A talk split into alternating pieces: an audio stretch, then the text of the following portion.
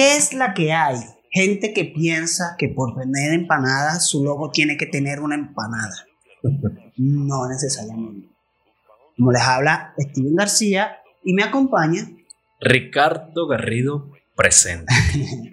Recuerden que este es un podcast que se dedica a comunicar experiencias de nosotros sobre el mundo de la comunicación, el diseño, el marketing, muralismo y tal, y que nos puedes conseguir en todas las plataformas de podcast como Ivo, Apple Podcast, Google Podcast, Spotify, bla, bla, bla, bla, Y si nos quieres ver las caras, en YouTube. Exactamente. Además de invitarlos a seguirnos en nuestro Instagram. Porque sí, tenemos Instagram. Eh, hoy le podemos mandar saludo a Condorito Ah, a tu salud, Condorito. Que lo vi pintando por allí en Brasil, sí, Sí, está, está, retomando, está retomando. Tenía tiempo, Qué bueno. Tenía tiempo que no pintaba y ahorita como que se le dio la oportunidad y está conectando con sus raíces de nuevo. Entonces, ok, empezamos con las noticias. Ah, sí, sí va. Eh, bueno, entre las noticias internacionales tenemos, bueno, una me llamó la atención, me gustó, la vi hoy. Eh, Reino Unido aprueba cuatro días laborales. Ok. Entonces, me parece que está chévere, que deberíamos seguir el ejemplo del Reino Unido. Y bueno, nada, ese me gusta. Ok. Simplemente por bolchevique. Eh, la otra, Elon contrademanda a Twitter. Como habíamos hablado del capítulo pasado, Twitter demandó a Elon. Ahora Elon contrademanda a Twitter. Me imagino que es por esto de los bots y eso que no quisieron mostrar y por eso él echó para atrás la compra. Y bueno, vamos a ver a qué llega eso. Y una que me llamó la atención es que postean en las redes de Juan Gabriel después ah. de seis años de muerto. Lo que causa revuelo entre fanáticos. Porque por allí había como el, mito de que él seguía vivo, fingía su muerte, ¿no? Sí, sí. Entonces la gente está así como que ya va a volver a aparecer y tal y cual.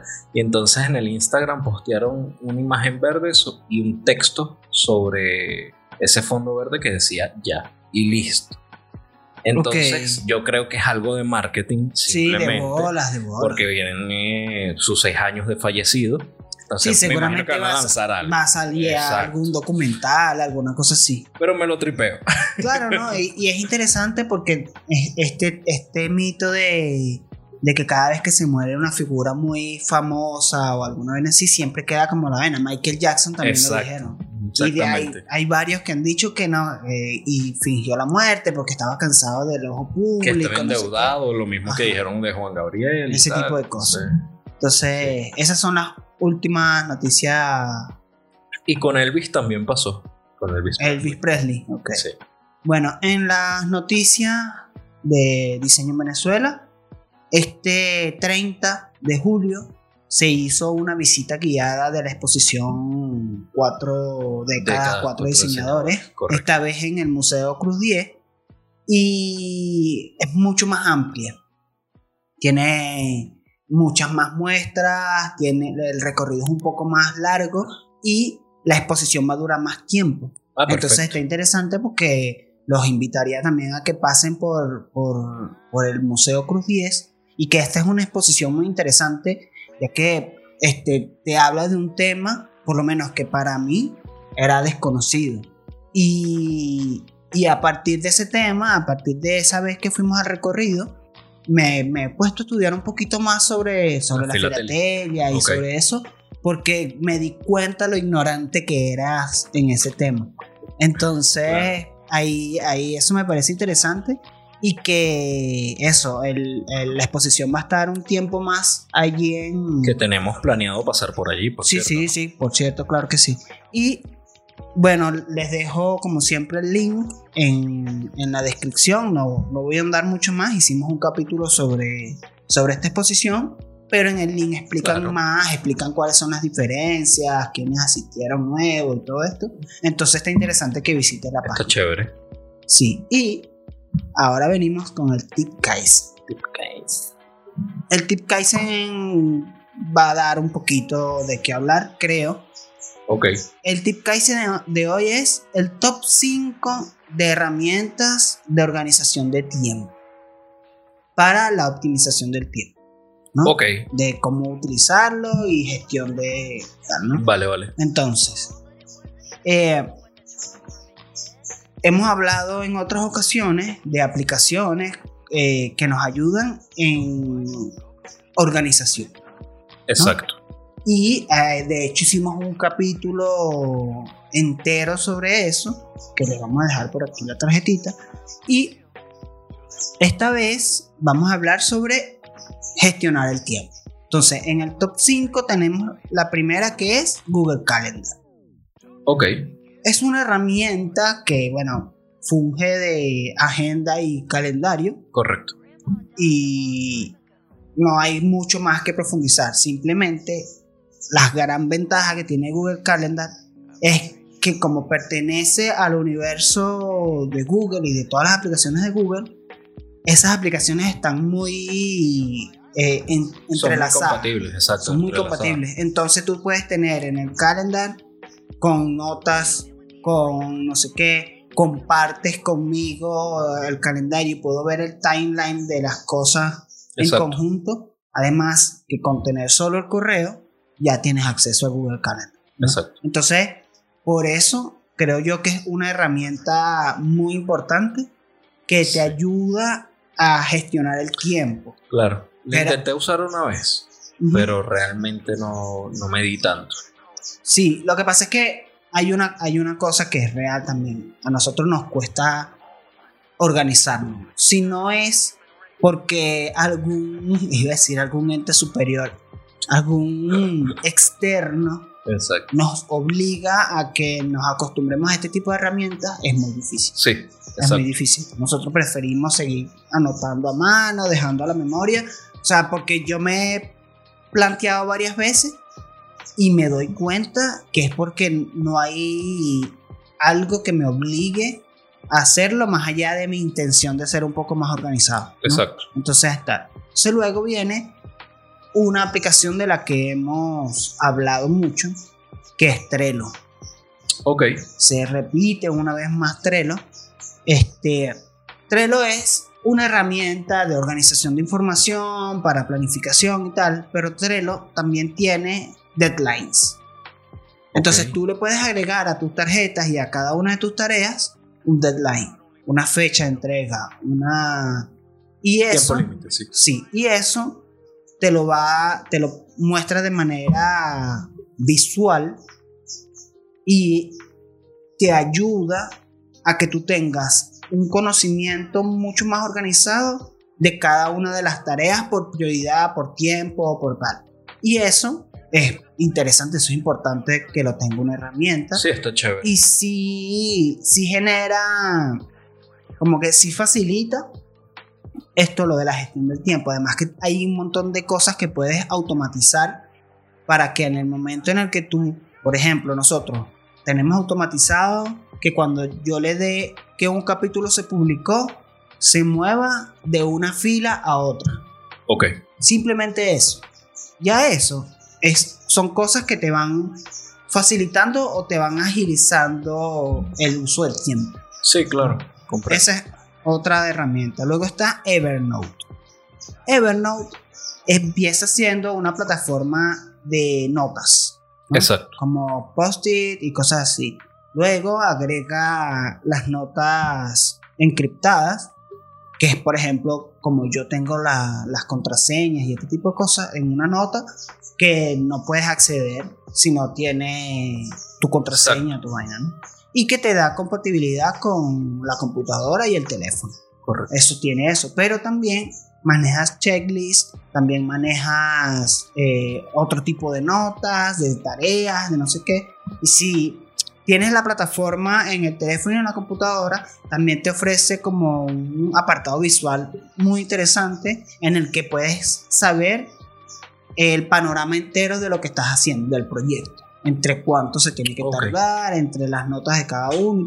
Y eso está muy interesante Sí, lo está. que, que sea de esa manera. Me gusta Evernote, no lo utilizo al 100% y creo que, que es algo que me caracteriza y que no siento que esté bien es que todas estas herramientas las utilizo, pero no les sé sacar la chicha, ¿sabes? Entonces, hay cosas que puedo hacer en una sola plataforma y las tengo dispersas en varias y eso para mí no, no se siente óptimo, ¿sabes? Por supuesto. Entonces luego viene Notion. ¿Cómo? Notion. Notion. Se escribe Notion. Ok.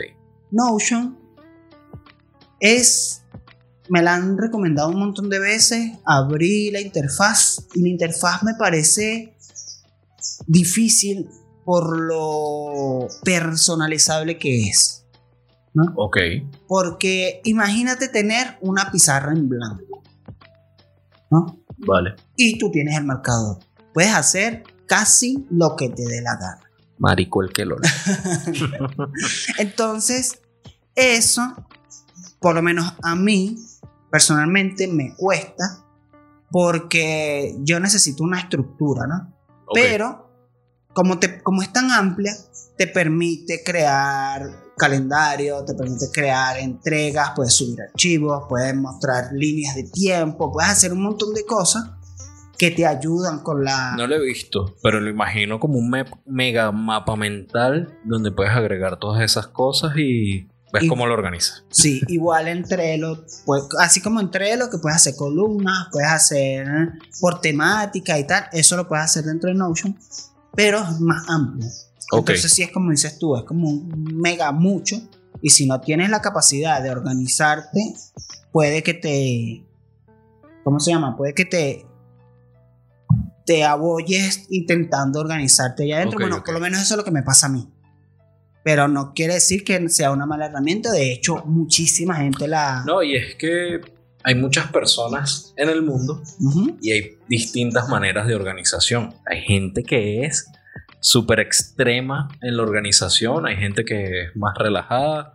Entonces, por lo que escucho Notion, es como mucho más extrema. Trello y Evernote están intermedio.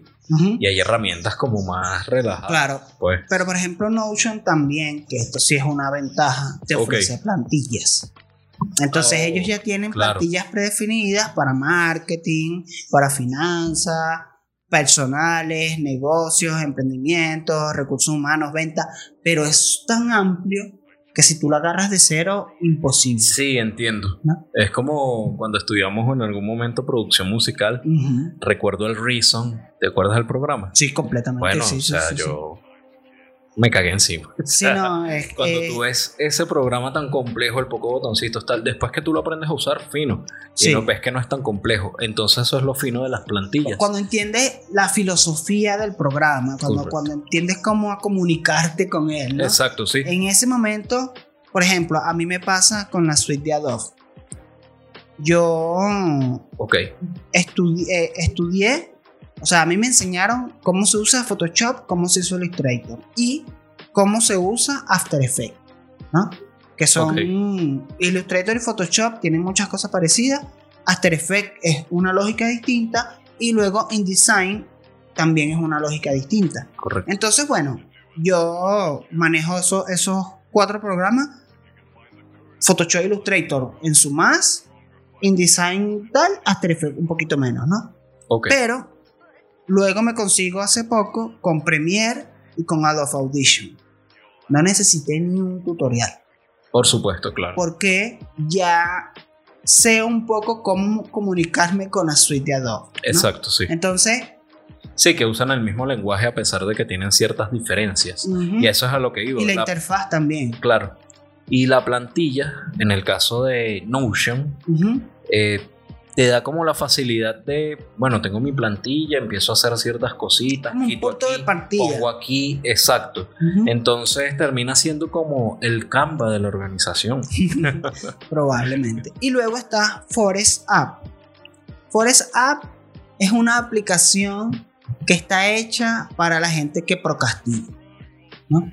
Ok. Entonces, tú la programas y le dices, mira, yo no quiero pasar más de tanto tiempo en esta red social. No quiero pasar tanto tiempo viendo videos. No quiero pasar tanto. Esto es lo máximo que yo tengo diario de uso de estas aplicaciones. Ok. Y este es mi horario de trabajo.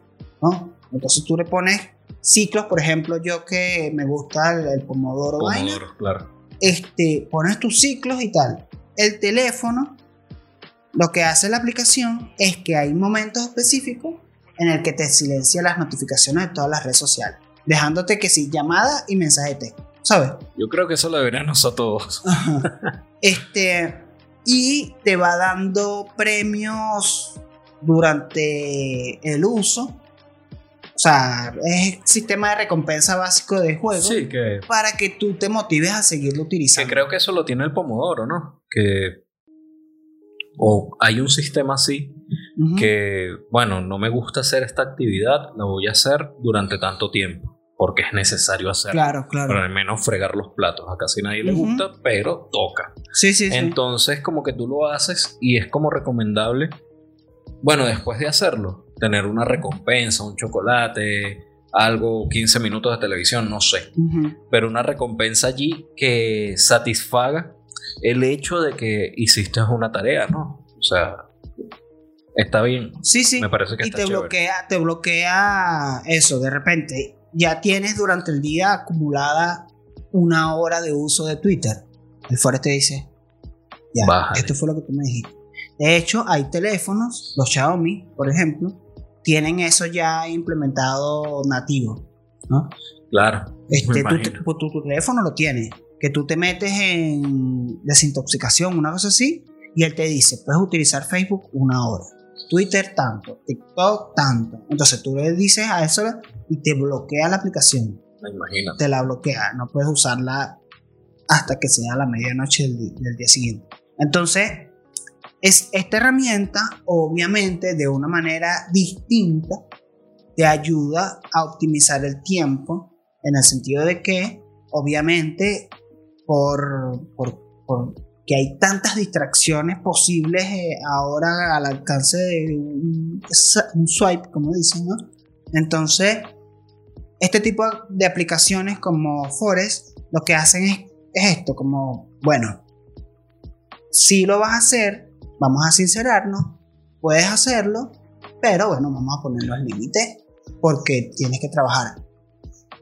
Normalmente, por lo menos a mí, no me afecta tanto en el trabajo pero hay momentos específicos en los que sí digo como... Sí, no, a mí me pasa que, bueno, como a todo el mundo, sé que a ti te pasa, que, claro, yo estoy en el día trabajando y son redes sociales, obviamente, pero no las mías necesariamente. Pero en la noche, a veces me acuesto y me pongo en las mías a huevear. Y mierda, se me pasa la hora y si tú dices, coño, ya yo tendría que estar durmiendo. Exactamente. Sí, sí, sí. Eso sí me pasa a mí. Entonces. Total, me pasa totalmente que antes de dormir ya yo decidí, esta es la hora en la que me tengo que acostar para pararme mañana a esta hora específica. Y no. Correcto. No es, no. Tendría que acostarme una hora antes. Sí. Entonces sí pasa. Entonces, bueno, hasta aquí el top 5 de aplicaciones de optimización de tiempo. Eh, gracias a la gente de Casing Agency que nos ayudan siempre con este tipo de temas y que me parece muy interesante. Esta... Sí, está brutal y las dos últimas no las conocía. Creo que voy a buscarlas y todo para ver qué tal. To sigue siendo como sí, sí. mi pilar en ese sentido. Lo que es que To ¿por qué no está metida aquí? Porque, Porque es más... Es notas y checklist, ¿sabes? Exacto. Entonces cuando tú las cosas que tienen que ver con el tiempo están conectadas más con el calendario. Correcto. Exactamente. Por eso no está. Por eso Lo entendí. Pero eso, pues, tú sigues siendo como mi pilar, pero quiero revisar estas a ver qué tal me va. Me gusta. Fuego. Así que gracias, por aquí dejamos las redes de Casing Agency y podemos continuar con el tema de hoy. El tema de hoy es ¿qué es una marca? Y por qué tu logo no es la marca. Correcto. ¿No? Entonces, bueno, podemos empezar. ¿Tienes algún concepto de marca que haya sí, traído por eh, Marca es lo que identifica el producto o servicio, permitiendo su reconocimiento. Sencillo. Total. Eh, y que la idea es que ésta se instale en la mente del consumidor. ¿Vale? Eh, logo, imagen, textos y formas. Es la imagen en texto y formas que representa una marca. Ok. ¿Vale? Es la representación visual de la misma y un símbolo de identificación. Precisamente. Entonces vamos allá. Eh, la marca es un conjunto de cosas que te identifican. ¿no? Correcto. No solo, no es una, es un montón de cosas. La marca es el producto, ¿no? Sí. El empaque del producto. Correcto. La, el color que utiliza. Cómo percibes el producto. Eh, el lenguaje que utiliza el producto y la empresa que te lo vende. Claro, el uso que le das. Eh, la zona en la que está ubicado. O sea, que como hay un montón de cosas que identifican eh, el producto. Y el logo, eh, la paleta de colores y tal, son parte de eso. Pero no solamente la parte de, la identidad y el diseño, o sea, la identidad visual, porque de hecho se llama identidad visual o identidad gráfica, es la parte que tú ves. Logo, los colores que usa y tal. Pero hay otro montón de cosas que hablan. Eso te ayuda aparte. a diferenciar la marca como tal. Eso te ayuda a decir, bueno, esto es esta marca, esto me comunica que es fulano de tal, más allá de la marca en sí misma. Es que eh, eh, ahorita en el, en el concepto que leíste de logo, dijiste que es el símbolo visual, el identificador, ¿no? Exacto. Es la firma. El logo es simplemente la firma. O sea, correcto. Ricardo Garrido, suponiendo, tú eres un montón de vainas. Tú eres la forma en que caminas, la forma en que hablas, lo que estudiaste, lo que haces, lo que hiciste, cómo te ves físicamente, Exacto. los pactos con el chamuco, todo eso eres. Exacto. Y firmas Ricardo Garrido. ¿Sabes? Correcto. Exactamente así funciona el logo en este caso. Sí, exactamente. Pero la marca sirve en cómo las otras personas me perciben a mí. A partir de todo esto que tú dijiste. Claro. Que cuando te digan, ¿qué es Ricardo para ti? Bueno, es esto, es esto, es esto, todo lo que sea. Igualito lo van a percibir las personas que están a mi alrededor y que conocen lo que yo de repente yo hago, lo que no hago, cómo lo hago y todo eso. Van a tener su opinión. Y eso es lo que va a representar mi marca. Claro. Ahí yo creo que hay una parte que también es un error de, de los diseñadores en general. Y es que nosotros ofrecemos la creación de identidad visual, identidad gráfica, muchas veces como branding. Ok. Y el branding o brand es una marca. Correcto. Entonces el branding no solo puede ir dirigido a la parte visual. No. ¿no? Entonces no. hay mucha gente que piensa que branding es logo, paleta de color, no sé qué, cómo se presenta, y no solamente eso, hay muchas otras cosas detrás. Bueno, yo aquí hice como un resumen de lo que leí, precisamente de branding, que es importante, y yo coloqué, o sea, eso viene de mí. no sé cómo lo vean, ¿no? Ustedes. Es el branding es el posicionamiento efectivo en la psiquis a través de estímulos y experiencias.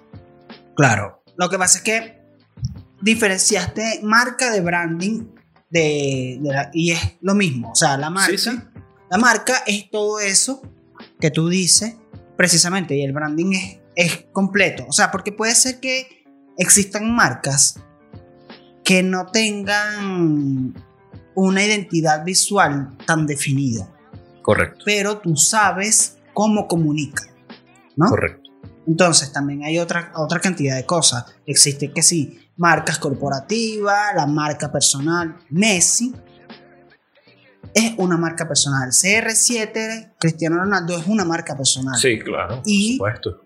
ellos comunican de una forma, ellos, este, sus productos tienen una, una un aspecto visual. Eh, Messi tiene un logo, ¿sabes? Cristiano Ronaldo tiene su, su marca que es CR7, ¿sabes?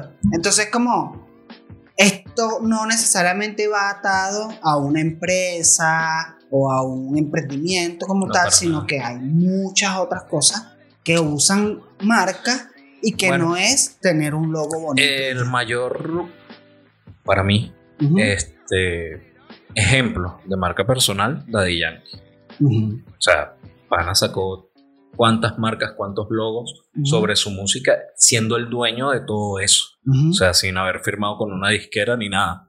Entonces, creo que que lo que tú dices es totalmente adecuado. Sí, sí, no, y hay mucho, hay mucho antes, o sea, hay muchas personas como, como individuos que han logrado posicionar su marca personal, su nombre y su por la forma en que hablan, lo que venden Sacha Fitness. Exacto, sí. Sacha Fitness es una marca completamente comercial y ella está usando parte de su nombre en, en la marca. Correcto, y muchas veces las personas no entienden, aunque un paréntesis, diferenciar entre la marca personal de alguien y la persona en sí misma. O sea, cuando la persona se comporta de una manera, dicen, pero si él no es así, Claro. Ya va, espérate. Hay un personaje detrás que hace un marketing. Sí, tienes, todo, tienes toda la razón. La misma Sacha Fitness. Yo no sé si ella tiene unas cuentas de redes sociales que sean distintas a las cuentas de Sacha Fitness. No sé si existe una que sea Sacha, no sé qué es su nombre personal. Pero obviamente ella se comunica, ya todo su contenido va dirigido a un público específico. Correcto. Y ella vende un estilo de vida específico. ¿no? Sí, totalmente.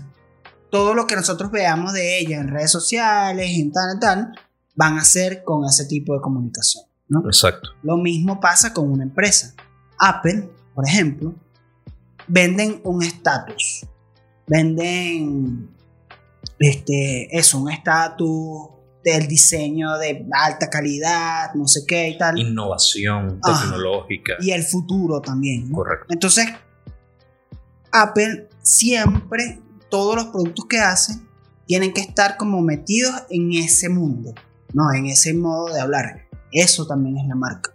Exacto. Este, entonces, el logo forma parte de la marca y ayuda a evidenciar la marca, a identificarla. Y voy con, con una anécdota, una anécdota de hace poco.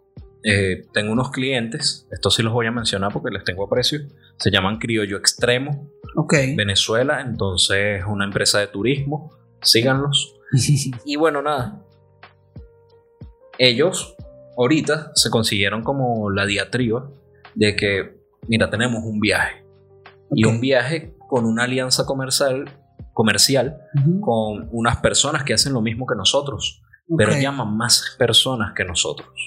Entonces nos da miedo que se roben lo nuestro, porque nuestra potencialidad es el camping, claro. Eh, la experiencia al aire libre, las rutas que hacemos. O sea, venden toda una experiencia natural, bien, bien de pinga, pues bien chévere. Entonces, yo les dije, pero láncense sin miedo y lo que hay que hacer es branding, agarrar, buscar material POP, agarrar y poner tu logo enfrente a las personas que sepan quién está haciendo la actividad. Sí. Entonces, se montaron la gente en el autobús, bueno, aquí tienen un presente de parte de nuestra marca, ahí tú ya le estás poniendo un sello en el cerebro a la persona de que esto es lo que nosotros hacemos la comida. Envuélvela en papel este de restaurante para llevar. Ok. Pero con el logo impreso. Eso son mínimos detalles que van a ayudar a posicionar tu marca entonces, fíjate que todo incluye el logo, lo que estoy diciendo aquí, pero posiciona la experiencia de la marca en, el, en la psiquis de la persona. Sí, porque es que es lo que lo mismo. El logo lo que hace es tu firma, ¿no? Correcto. Y obviamente todo lo que está detrás del logo es importante. Claro. ¿Por qué? Porque el logo solo significa bueno o malo dependiendo de la experiencia o del producto que reciba la persona. Por supuesto. ¿Por qué? Porque, no sé, en algún momento Xbox tenía un problema los Xbox 360 que salieron que se recalentaban y se morían. Me acuerdo. Que era todo este pedo tal. Eh, Xbox 360 como marca, mal. Pero no por el logo, el logo estaba bien diseñado. Era por la experiencia. Entonces, creo que aquí me estoy desviando un poquito, pero también forma parte de la vaina. Está bien. Y es que muchas veces la gente piensa que por tener un logo bonito va a vender más. Correcto. ¿No? Como si el logo bonito, no, es que yo quiero que sea impactante, atractivo, que llame la atención. Sí, pero eso no significa que vayas a vender más. Si tu producto es una mierda, la gente, el logo impactante, atractivo y tal, lo que va a hacer es... Va a dar un mal sabor de boca al que haya consumido tu producto. Completamente. Eso es exactamente como lo dices. Y que las personas buscan impactar muchísimo a través de un logo, a través de lo visual, cuando las marcas más reconocidas en el mundo, sus logos son tan simples, tan sencillos, tan puntuales. Es que también hay, esta es otra cosa de los logos. Los logos tienen que ser memorables, o sea, fácil de recordar. Claro. Entonces, mientras menos elementos tenga, más fácil de recordar es, ¿no? Esa es como una premisa de los logos. Y eso está bien. Lo que pasa es que eh, muchas veces eh, existe este error de pensar de que tu número de ventas está directamente conectado con el diseño que lleves. Y siento yo que esto es algo que hicieron los diseñadores, que hemos hecho los diseñadores, para vender diseño gráfico. ¿no? Ok. Entonces, si es importante el logo, es algo muy importante y es importante toda la identidad visual, toda la parte gráfica, porque comunican algo. Sí, este, comunican profesionalismo, comunican. Son. Es como tu rostro, es como te ve la gente directamente, ¿no? Pero. Es la boca, es el lenguaje en sí mismo de la marca. O sea, la marca va a comunicar, va a comunicar por muchos lados, pero la potenciación que le da la parte visual a tu marca es importante. Claro, pero es que pensémoslo, pensémoslo, cuando conocemos a una persona sin haber hablado nunca con esa persona, lo primero que vemos es su, su aspecto visual. Por supuesto. Cómo se ve su cara, cómo se ve su ropa, lo coherente que es, ¿sabes? Entonces, ¿Qué es lo que hace tu marca? Es darte esa primera presentación de la persona. Entonces, lo ideal es que sea algo coherente. Cómo te ves, cómo te viste, cómo llevas los zapatos, cómo te peinas, que sea coherente con la persona que tú me estás vendiendo. Exactamente. ¿Por qué? Porque a, nosotros estamos llenos de prejuicios y de repente vemos a un evangélico que está vestido de negro, que tiene 20 piercing, que tiene un zarcillo con una cruz volteada, que tiene un murciélago en el cuello. No me lo creo. No, no lo creas. no me lo creo, ¿sabes? Claro. Entonces, ¿por qué? Porque lo primero que yo veo a esa persona y yo digo, no puede ser angélico, este tiene pacto con el chamuco. exacto, exacto, exacto. Exactamente. Entonces, cuando la persona te va a predicar la palabra, te va a hacer como scratch ahí, como que, ¿qué pasa aquí. Lo mismo pasa con las marcas. Eh, la marca habla de una forma, te vende un servicio, una experiencia, un estilo de vida que está, eh, está dirigido a un grupo específico y te hablo de esta manera, soy jocoso o soy serio o soy tal. Y eso tiene que ser coherente con la parte visual. Correcto, sí, totalmente. Entonces, por eso cada una de esas cosas forma parte de la, de la marca y, y es, es, importante tenerlo en cuenta que cuando te venden creación de marca, no debería ser solo el logo. Sí, correcto. Entonces, creo que... Creo que es un ah, concepto total. Sí, es un cúmulo de cosas que significan marca y que no va solo desde la parte visual, sino también de cómo habla, de cómo se ve, de cómo... Eh, eso, lo, de la coherencia, también forma parte de, la marca. Perfecto, yo no tengo más nada que decir. Sí, sí, yo también creo que aquí cerramos este tema y podemos pasar al off topic. Vale, chévere. Bueno, no traigo mucho. Ok. Puro vikingo. es más, ya estoy mamado, sinceramente. ¿Sí? sí, porque, bueno, esta temporada de vikingos está ahí como medio, medio por cuál? La quinta. Ya estoy a punto de terminar. Claro, es que entiendo por qué. Entiendo por qué. Porque pasan un montón de cosas que tú dices como, ya, Exacto. Ya. exacto, exacto. Se siente como ganas de alargar ciertas cosas que... Que ya podían, podrían cerrar y, cierran bien, pues. Exacto. Y bueno, fui a ver al tortillero para el cine, a Thor. Ok, ok. este, me gustó la película, está buena. Me parece que lo que dicen del humor, a mí me gustó el humor. Me parece que está justo a la medida el humor que, por lo menos a mí personalmente, eh, la relación de el martillo y el hacha y la cosa, esa como eh, tiene sus momentos, o sea, medio risa. Está jocoso, está jocoso y siento que lo usan justo a la medida, no abusan del recurso. O sea, no es que a cada rato te están presentando eso, sino que es un complemento al humor y ya. Eso me gustó. Las cabras demasiado buenas, de verdad. un tripeo.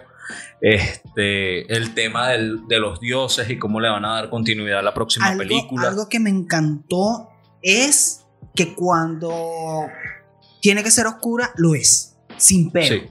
O sea, pasa de un momento jocoso, de un chiste que puede, puede ser como un chiste muy de pastelazo, pasa de ahí a un momento tenso, en serio, oscuro, un momento como, wow, ¿no? Sí. Y, lo logran, y lo logran, y como que cada personaje también tiene como su momento específico en el sentido de que sabemos que cuando, cuando habla Korg, o cuando habla Valkyria, o cuando habla Thor, es un tono, pero cuando habla Gore, el malo, es otro tono. Correcto. ¿Sabes? Eso me parece que lo lograron muy bien. Eso. Y siento que dieron con.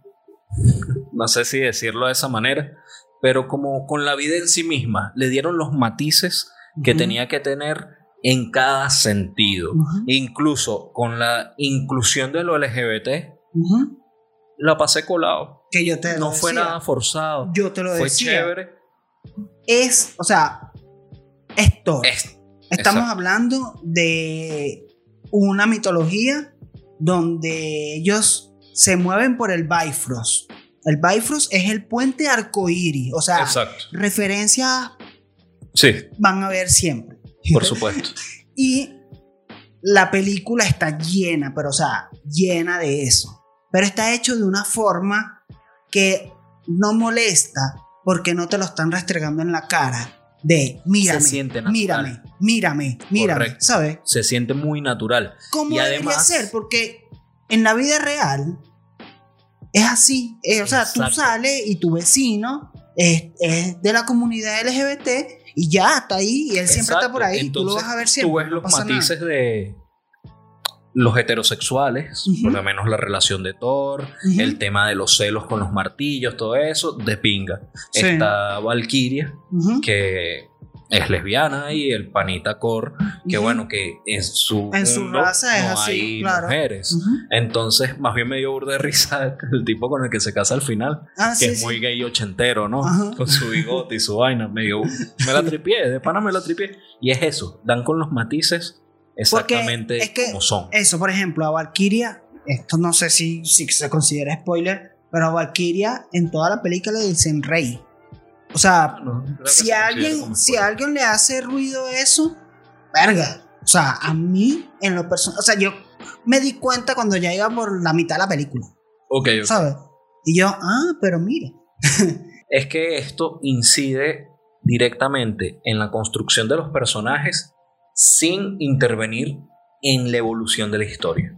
Y eso de pana. Sí, eso eh, a mí me parece interesante. El director con eso. Sí. Y que yo creo que el humor de este está mejor tratado que el de Ragnarok, a pesar de que a mí me gusta mucho Ragnarok, pero creo que este, este lo, lo manejan mejor. Exacto. Bueno, entonces, mi off topic de esta semana es una serie documental, una docuserie que está en Disney Plus que se llama Light and Magic, que es el nombre de la compañía de efectos especiales de Lucasfilm. Ok. Esta compañía nace por la necesidad que tenía George Lucas de hacer efectos especiales para Star Wars. ¿no? Ok, ok. Cuando ellos empiezan a hacer la película, se dieron cuenta con que tenían un guion espectacular y tenían como muy buenas ideas, pero nadie sabía cómo hacerlo. Nadie sabía cómo llevar eso a la, pantalla. Exacto. Entonces, él contrató gente que se dedicara a modelado, gente que se dedicara a fotografía y a no sé qué gente, o sea, en esa en esa película nacieron puestos que no existían antes porque estaban haciendo cosas que no existían antes, ¿no? Ok. Entonces era como modelado hiperrealista de naves espaciales de no sé qué y tal, ¿sabes? Nadie anteriormente había hecho eso, entonces esta persona tuvo que aprender, tuvo que inventar cosas de cómo se hacen hoy en día, ¿no? Claro. Entonces, la docuserie creo que son como ocho capítulos Todavía no los he terminado todos, pero te van contando desde el principio, desde la primera vez que alguien entró y dijo, wow, ¿cómo voy a, cómo voy a hacer esto? ¿No? De bola. Entonces empiezan como, como a contar todas las partes. Hay imágenes inéditas de la época, de, de las personas haciendo su trabajo dental. Y está muy interesante. O sea, pongo el capítulo, los primeros capítulos, los que he visto, duran como 50 minutos cada uno y se me pasan así. Porque, o sea, te atrapan. A pesar de que yo no soy amante de Star Wars. Pero como hablan de la película, hablan de la película, pero de lo que está detrás de la película, de las personas. Exacto, y cómo lograron ese, ese reto. Sí, y que y me ganan y me provoca ver las películas, aunque no soy fan, porque digo, en esa época, pensar en eso imposible. Claro, yo te diría aquí en recomendación y al que no la ha visto, vela por lo menos una vez. Yo no soy fanático, de verdad no soy así que, ay, Star Wars tal, pero he visto todas las películas al menos una vez, que digo, bueno, voy a ver la vaina nada más por... Claro, y es que yo siento que, y esto me lo digo a mí, que sí hay que verlas porque es que Star Wars representa un hito también en la historia del cine, un antes y un después, es la presentación de uno de los villanos más icónicos aún hoy en día, ¿sabes? Entonces, creo que yo, por negarme a ver, me he perdido de cosas que... Es más, son muy importantes. A mí me gustan más las películas que han sacado fuera de la saga Star Wars que las propias de Star Wars. Por lo menos Rock One me pareció una película muy buena y nada que ver con, o sea, tiene que ver con la historia principal, tiene incidencia de la historia principal, pero no va directamente a eso, pues. Yo porque, o sea, sí he visto, no voy a decir que no he visto ninguna, he visto varias sueltas por ahí pero no tengo ni idea de nada. no sé ni siquiera cuál fue la que vi. bueno, sí, yo diría, ve, bebiéndolas esporádicamente y tal, eh, están vacilables. Se puede cotufiar. A lo mejor te hagas un super fan de Star Wars. ¿Quién lo sabe? yo no lo fui, pero sí me las tripié. Ok, perfecto. Y se acabó la memoria. Ah, bueno. Pero bueno, que quede el audio aquí. Chao. No, despídete. Bueno, esto fue todo por el episodio de hoy. Recuerda que estamos en Spotify, Evox, Google Podcasts, Apple Podcasts. Y bueno, el que tenga una memoria por ahí que se la pueda regalar a nuestro pan Steven, bienvenida sea. Adiós. Chao.